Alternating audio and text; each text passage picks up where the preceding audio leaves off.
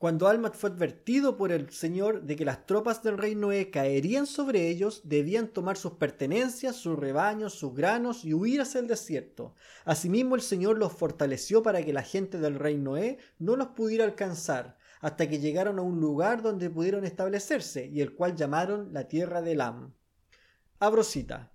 Con todo el Señor considera conveniente disciplinar a su pueblo. Sí, él prueba su paciencia y su fe, sin embargo, quien pone su confianza en Él será enaltecido en el postrer día. Sí, y así fue con este pueblo. Mosías 23 del 21 al 22.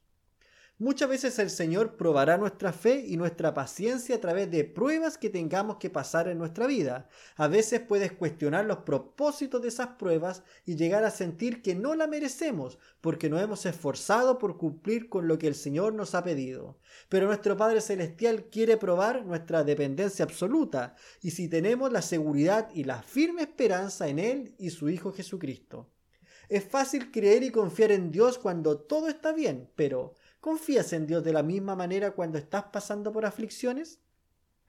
El, el elder David A. Bernard dijo, Ahora es el momento de prepararnos y probarnos a nosotros mismos que estamos dispuestos y somos capaces de hacer todo lo que el Señor nuestro Dios nos mande. Cierro cita.